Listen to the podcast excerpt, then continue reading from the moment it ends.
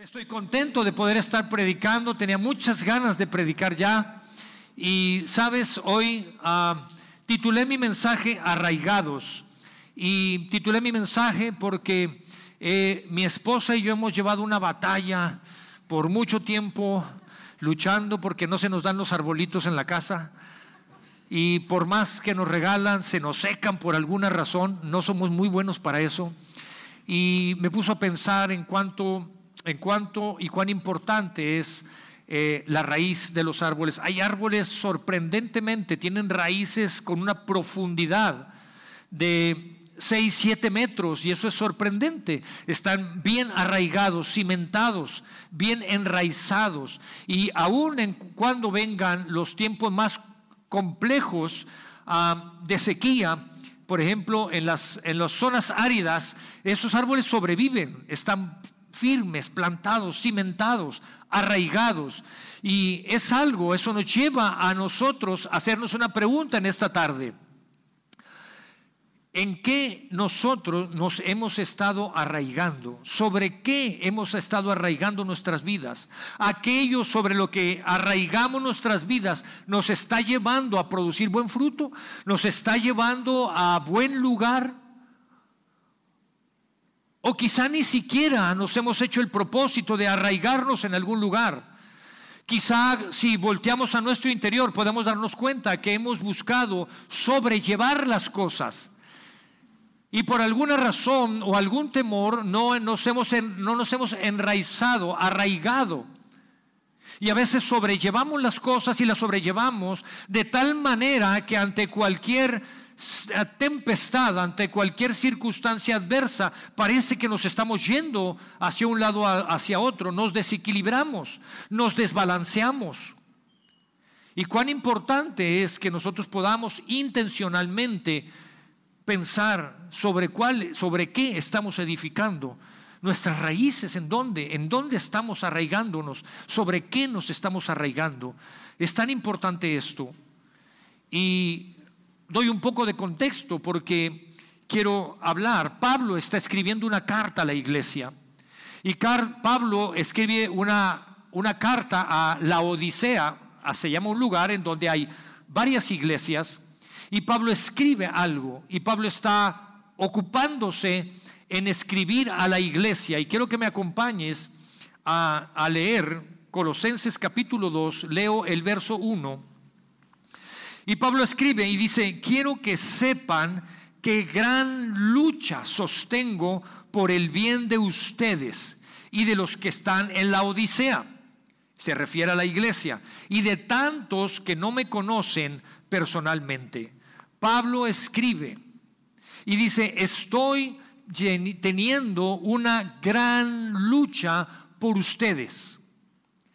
Y ahora leímos una versión, hay otras versiones que ah, dicen de una manera diferente, dicen, estoy en angustia por ustedes.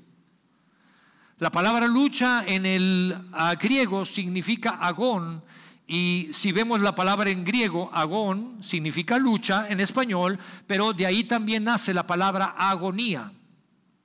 Y Pablo, la idea que está expresando Pablo, está diciendo, estoy teniendo una gran lucha, una lucha agonizante por ustedes, hablándole a la iglesia. Ahora hay que comprender el contexto. Pablo en ese momento estaba en Roma, pero estaba encarcelado.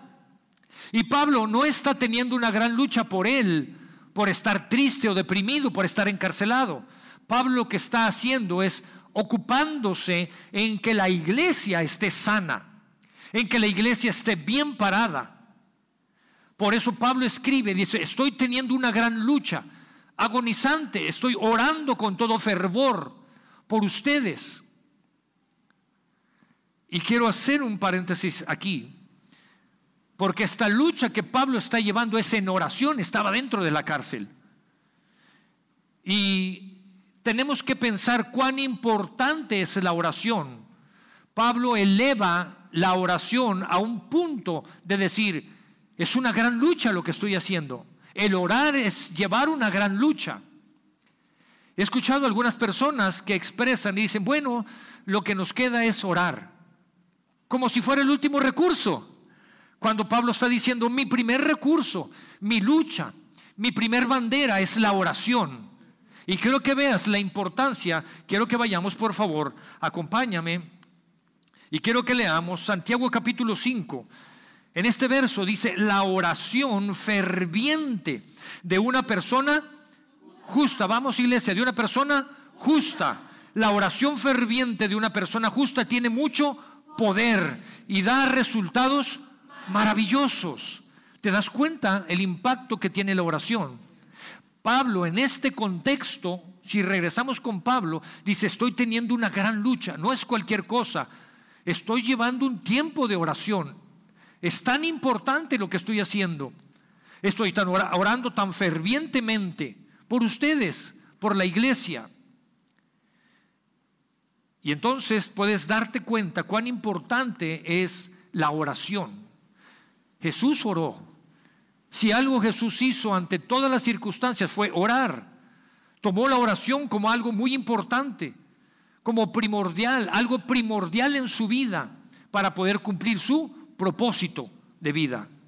Y ante las situaciones más adversas y en las no tan adversas, Jesús oró. Ahora, el resultado de la oración y la obediencia de Jesús fue que el Padre envía el Espíritu Santo para qué? Para que fortalezca a Jesús. ¿Te das cuenta? De tal manera que todos los milagros que Jesús hace, los hace por el poder del Espíritu Santo que está en Él. Porque Jesús le da cabida al Espíritu Santo, le da espacio al Espíritu Santo en Él. Y cuando Jesús se va y Jesús da una promesa y dice, me voy físicamente, pero no los dejaré solos. Nunca estaré con ustedes siempre hasta el fin del mundo. Físicamente me voy, pero yo les daré mi Espíritu Santo. El Padre enviará el Espíritu Santo en mi nombre. El Espíritu Santo anhela y desea estar en tu, en tu vida porque obedece lo que Jesús, las instrucciones de Jesús. ¿Te das cuenta la relevancia? Ahora, quiero que liguemos esto. ¿Qué tiene que ver lo que Pablo está haciendo? ¿Qué tiene que ver la oración y el Espíritu Santo? Y entonces quiero que veas junto conmigo y quiero que vayamos a Romanos. La carta que escribe a los romanos en el capítulo 8 y pon atención en las palabras porque cada palabra tiene algo tan interesante que revelarnos.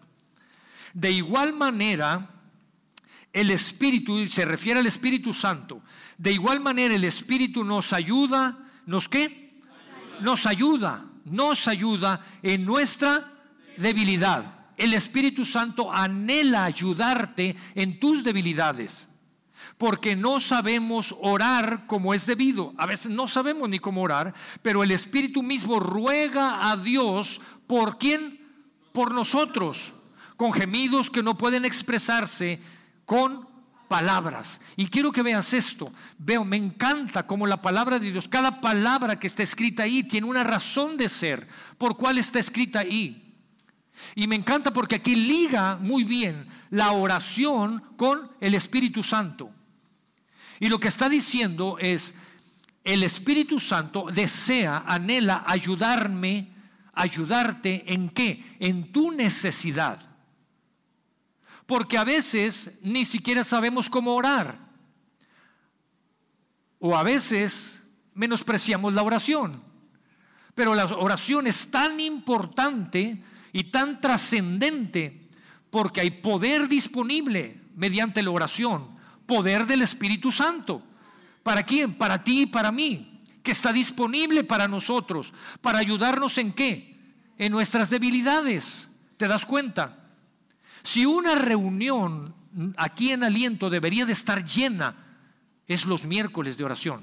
Es los miércoles que hemos llamado noches de fe. Lo hemos llamado noches de fe porque queremos venir a vaciar nuestra fe en oración y debemos de creer que es el Espíritu Santo el que está dispuesto para venir y ayudarnos en qué? En nuestras debilidades. Si una reunión deberíamos de tener llena es los miércoles, noches de fe, y vaciando nuestra fe, orando con fervor. La oración del justo, ¿qué? Tiene mucho poder. Hoy me pusieron esto aquí. Y es mi responsabilidad ver que no esté aquí, pero está ahí.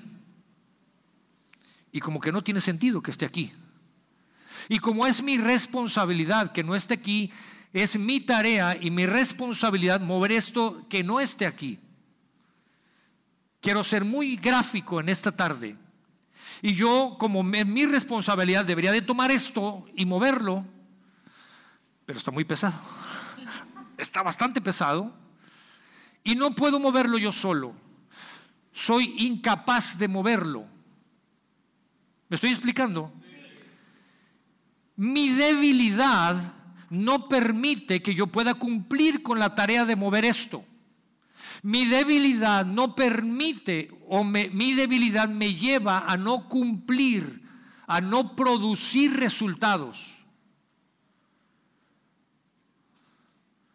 Pero la Biblia dice, ¿cómo puedo agarrar la palabra y hacerla viva en mí?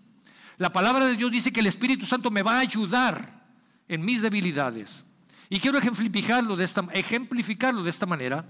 Tres hombres fuertes que me ayuden, por favor. Dos.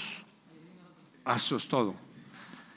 Ellos, por la fuerza que tienen, ellos me van a ayudar a levantar esto. Estamos haciendo un gran esfuerzo. Y me van a ayudar a moverlo aquí. Gracias.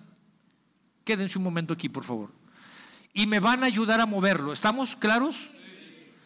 Eso es lo que el Espíritu Santo quiere hacer contigo. Eso es lo que el Espíritu Santo quiere hacer en tu familia, en tu matrimonio. Gracias muchachos. En tu familia. Eso es lo que el Espíritu Santo quiere hacer en tu familia, en tu matrimonio, en tu trabajo, en tu negocio. Ahora, cada palabra que está escrita aquí tiene un sentido porque está escrita aquí. Y cuando la palabra de Dios dice que el Espíritu Santo desea, anhela ayudarnos, ayudar, cuando tú ves la palabra traducida del griego al español es ayudar. En el griego esa palabra tiene tres ideas principales. Y esas tres ideas principales se traduce al español ayuda, ayudar. Pero en el griego la idea principal, la primera idea es afianzarse. La segunda idea que nos muestra y nos enseña esta palabra es junto con. Y la tercera idea que nos enseña esta palabra es en contra. Quiero que lo veas de esta manera mi incapacidad para mover eso de aquí para acá no me permite dar resultados, producir resultados. Pero el Espíritu Santo está y quiere ayudarte. El Espíritu Santo anhela y desea afianzarse junto con nosotros en contra de nuestra debilidad. ¿Me estás agarrando la onda? El Espíritu Santo, cuando Él dice, Él quiere ayudarte en tu debilidad, lo que está diciendo es, yo me quiero afianzar contigo, junto contigo, en contra de tus debilidades. El problema es que a veces oramos y decimos, ay Diosito, tú puedes todas las cosas, Diosito, cámbialo cámbialo, haz esto, haz lo otro. No, mijito. Lo que el Espíritu Santo está diciendo, yo me voy a afianzar, pero me voy a afianzar junto contigo. No me dejes la tarea a mí solo. ¿Me estoy explicando? Yo me voy a afianzar, yo te voy a ayudar. Es decir, me voy a afianzar junto contigo en contra de tu debilidad. ¿Reconoces para empezar que tienes una debilidad? Y a veces batallamos para reconocer nuestras debilidades. Y es lo peor que puede estar sucediendo. Lo primero que tenemos que hacer es reconocer cuáles son mis debilidades. ¿En dónde estoy fallando? Porque no estoy produciendo un resultado. Y fui llamado a producir resultados. Fuimos llamados a producir resultados. Jesús nos enseñó a producir resultados. Y entonces Jesús dice, yo lo hice. Yo les enseñé cómo. Les doy mi Espíritu Santo, no solamente les doy mi vida, voy a la cruz y muero por ustedes, para que tengan salvación y vida eterna, para que sean libres, para que sean libres de todo pecado. Voy a sanarlos, limpiarlos, restaurar tu alma si tu alma está dañada, lastimada. Te voy a restaurar, pero sé que tienes defectos y fallas, debilidades. Te voy a dejar además mi Espíritu Santo para que se afiance contigo junto contigo y entonces puedan luchar e ir en contra de las debilidades que tú estás mostrando. ¿Te das cuenta la idea de todo esto? Ahora, todo lo que acabo de hablar y acabo de explicar es todo este contexto es para ver la importancia de la oración. Porque Dios está ligando la oración con la presencia del Espíritu Santo. Regresemos con Pablo. Pablo está en la cárcel en Roma. Y Pablo está entonces orando por la iglesia.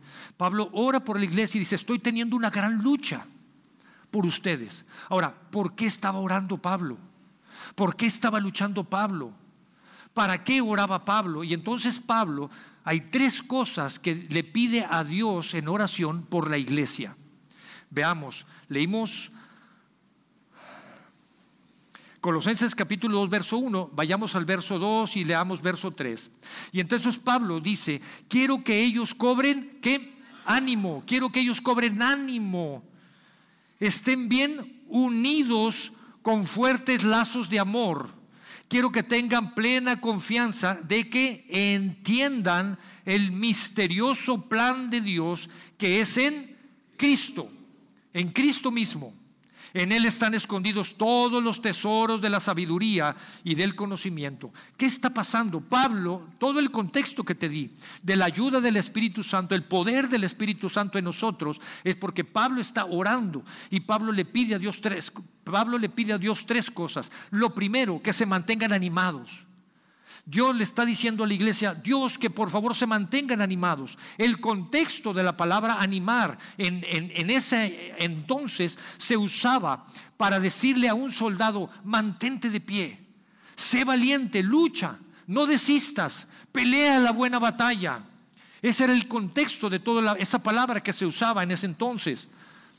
Y lo que Pablo está diciendo, iglesia, manténganse de pie, manténganse animados. No se den por vencidos. Por eso Pablo está teniendo una gran lucha. Y lo segundo que Pablo está orando a Dios por la iglesia, que es por la unidad. Manténganse unidos. Manténganse unidos, pero no a través de un contrato, de un convenio. Vamos a ponernos de acuerdo, vamos a ser amigos. Oh, dedo chiquito, júntale somos amigos. Ya está, hizo el pacto. Véame, ya le da de uno si me caigo, si me quiero algo. ¿Te das cuenta? Sí, vamos a hacer un pacto, ¿no? Órale, salúdame. Bueno, así le hacían en mi barrio, no sé en el tuyo. Es que aquí no hay de la vieja guardia, ¿verdad? Que puro...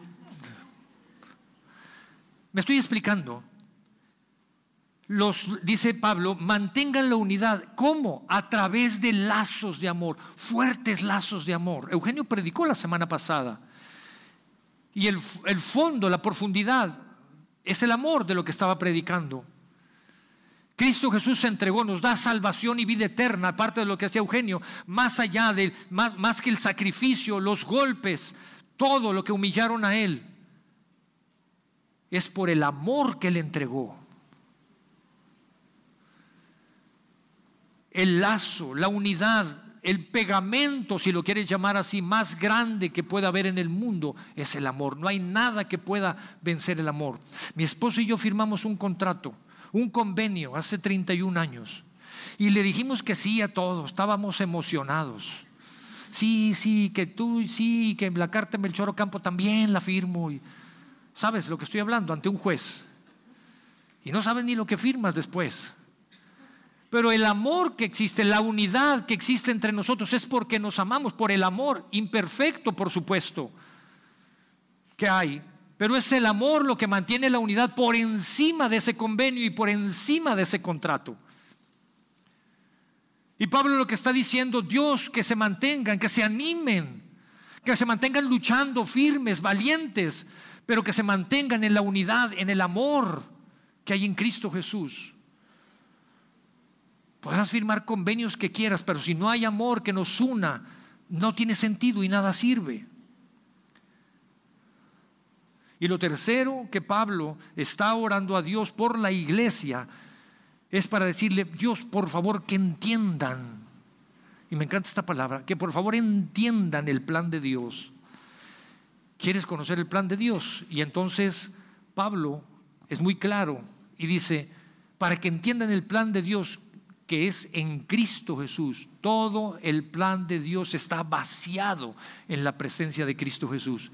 ¿Quieres conocer a Dios? ¿Quieres conocer el plan de Dios? Tienes que conocer a Cristo Jesús.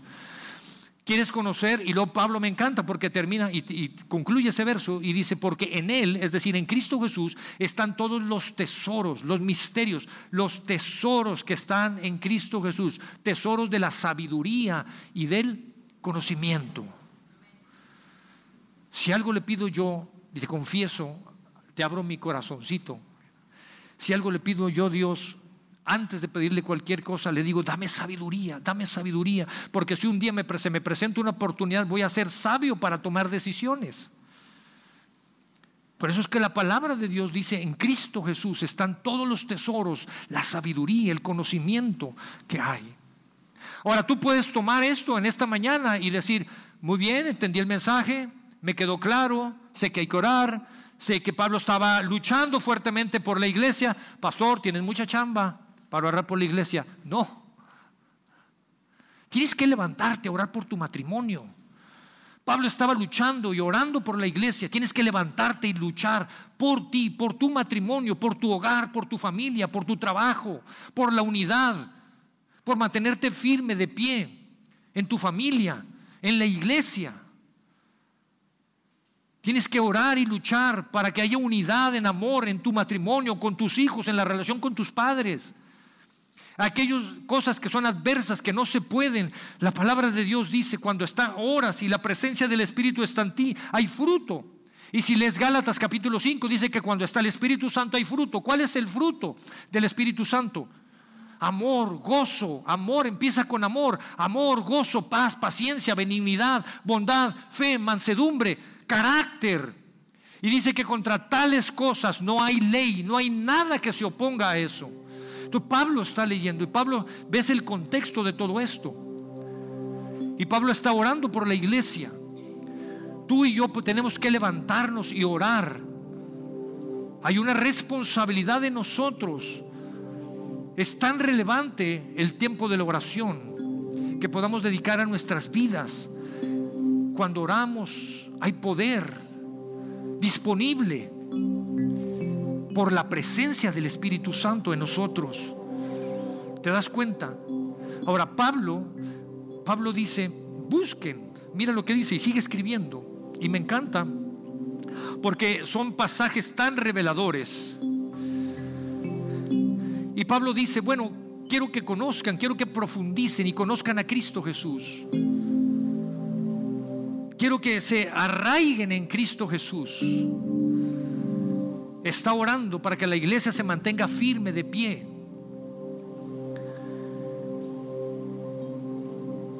Y cuando tú puedes cimentarte en Cristo Jesús, puedes conocer la plenitud de la vida. Cuando tú te arraigas y empiezas a edificar tu vida en Cristo Jesús, vas a descubrir la plenitud de la vida. Y eso no significa que no haya problemas. Significa que aún en medio de las adversidades y de los problemas, tú puedes conocer y descubrir la plenitud que está en Cristo Jesús. Ahora, ¿por qué entonces la sociedad vive lo que estamos viviendo? ¿Por qué nuestra sociedad está de cabeza? ¿Por qué hay tantos problemas? ¿Por qué hay tantas familias destruyéndose? Y Pablo escribe y sigue diciendo, hay razones muy claras. Y quiero que me acompañes a leer los siguientes versículos. Vamos al verso 4, 5 y 6. Y Pablo les dice, les digo esto a ustedes para que nadie los engañe con argumentos ingeniosos.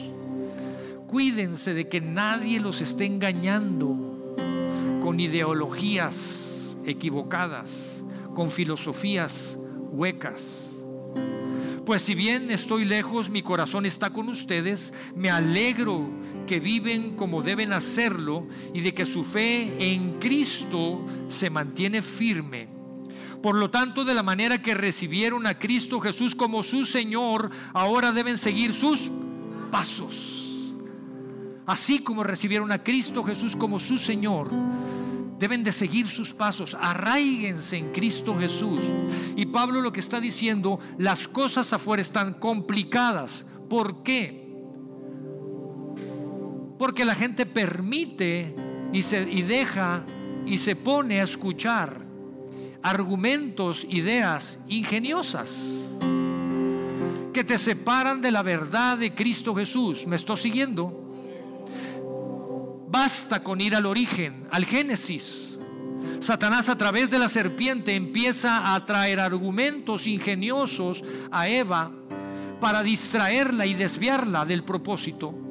Eva, lo que pasa es que Dios no quiere que te des cuenta. Pero si tú comes del fruto prohibido, tú vas a ser como Dios, vas a conocer todas las cosas. Y Eva puso atención y siguió escuchando y siguió escuchando. Puso atención a esas cosas, a esos argumentos e ideas ingeniosas. Es como venir y endulzarte el oído a cosas que sabes que están mal y el problema es cuando tú piensas, cuando tú empiezas a prestar atención a esas cosas, de repente se te hace que lo malo no es tan malo.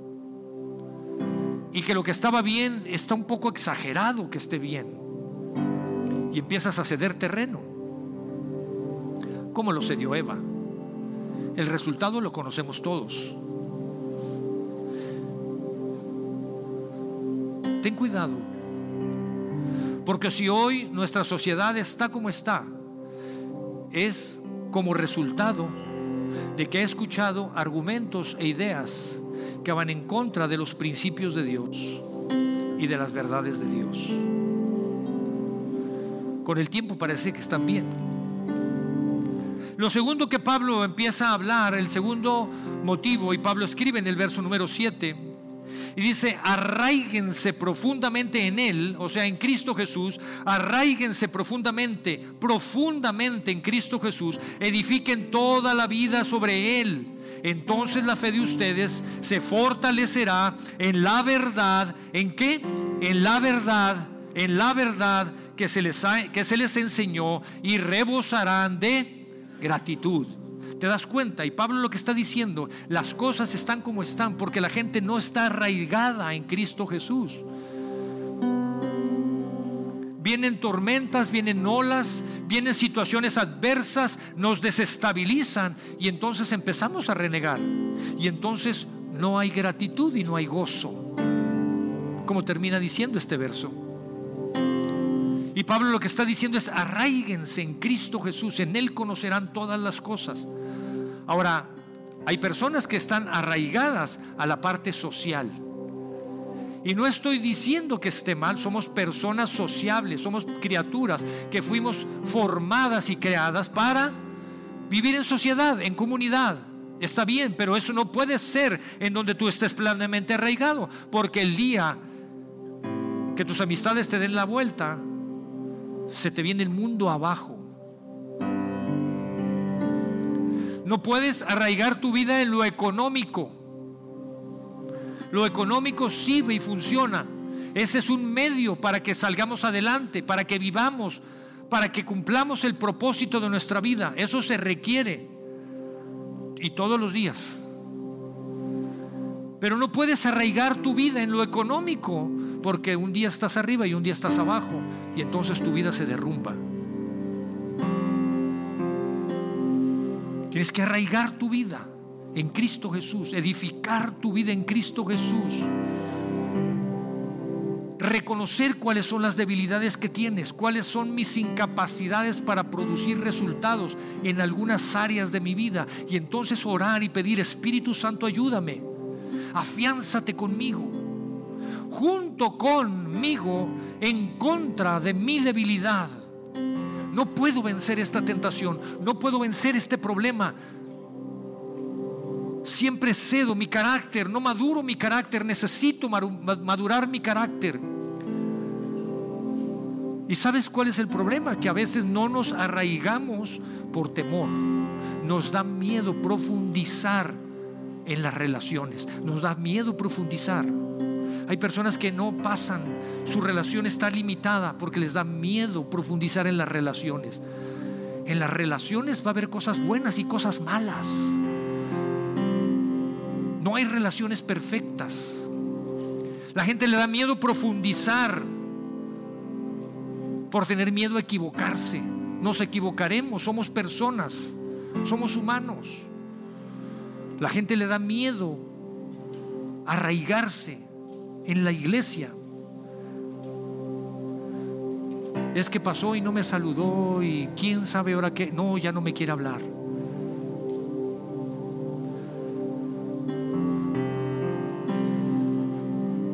Orar. Me estoy explicando. Y a veces la gente no se arraiga y no profundiza por temor. El temor es natural. Mauricio predicó hace unos domingos sobre esto. Ser libres del temor, libres del miedo. El temor es natural en el ser humano, pero intencionalmente tenemos que trabajar para sacar eso de nuestras vidas. Y a veces nos dan temor. ¿Sabes por qué? Porque no sabemos qué va a pasar.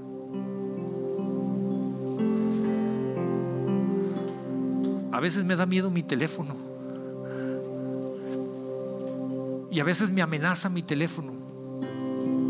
Y me amenaza con las actualizaciones. No sé si a ustedes les pasa. Y luego de repente el teléfono me dice, durante la noche se correrán las actualizaciones y yo lo apago. Y es chistoso. Pero eso pasa con nuestras vidas.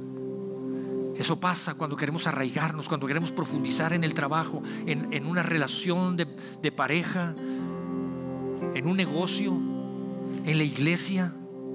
Vemos las cosas negativas en lugar, en lugar de decir, yo voy a construir, voy a arraigarme. Porque si yo hago cambios en mi vida, reconozco mis debilidades y pido ayuda al Espíritu Santo, voy a ser un mejor esposo. Y ella va a ser una mejor esposa. Y vamos a construir mejor nuestra familia. Y si nosotros queremos ser iglesia, construiremos una mejor iglesia. ¿Y sabes qué va a pasar? Tendremos como consecuencia una mejor sociedad. El Espíritu Santo está dispuesto. Ahora termino con esto. Jesús dijo unas palabras. Jesús dice estas palabras y las dice en Lucas capítulo 6. Y Jesús está hablando y Jesús dice algo que me encanta y dice cualquier persona, cualquiera, cualquiera, no hace excepción de personas, abre la puerta a todo el que quiera, cualquiera que venga a mí, cualquiera que venga a mí. Y Jesús dice, escuche mis palabras. Y luego dice algo tremendo. Y la saga, cualquiera que venga, escuche mis palabras, y la saga, dice, será como un hombre que cava un pozo profundo. Y me encanta esto, porque no está hablando de cosas superficiales, está hablando de profundidad y cava un pozo profundo. Y construye una casa y, se, y, y pone los cimientos sobre la roca ese hombre, esa casa, vendrán tormentas, vendrá el caudal del río, usa la palabra Jesús, vendrá el caudal del río con toda fuerza, golpeará la casa y no le hará nada a esa casa porque está cimentada en lo profundo. Jesús usa esta analogía porque está hablando de una relación. Por eso Jesús empieza diciendo esto, cualquiera que venga a mí, está hablando de una relación. Si algo desea Jesús, es que profundices y edifiques tu vida sobre de Él. Y si algo anhela Él es que profundices, profundices. No es lo mismo decir, sí, yo sé quién es Jesús, ya que es el Hijo de Dios, a poder profundizar en Él, conocerlo, conocer los tesoros que hay. Tengo que decírtelo, el profundizar te demandará cosas.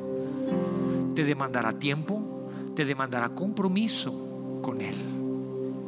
Pero no hay nada más seguro que habitar, que construir y que edificar en Él. Me encanta esto. ¿Te atreves? ¿Te atreves a hacerlo? Muchas veces no lo hacemos, te lo reitero, por temor, porque no sabemos qué va a pasar.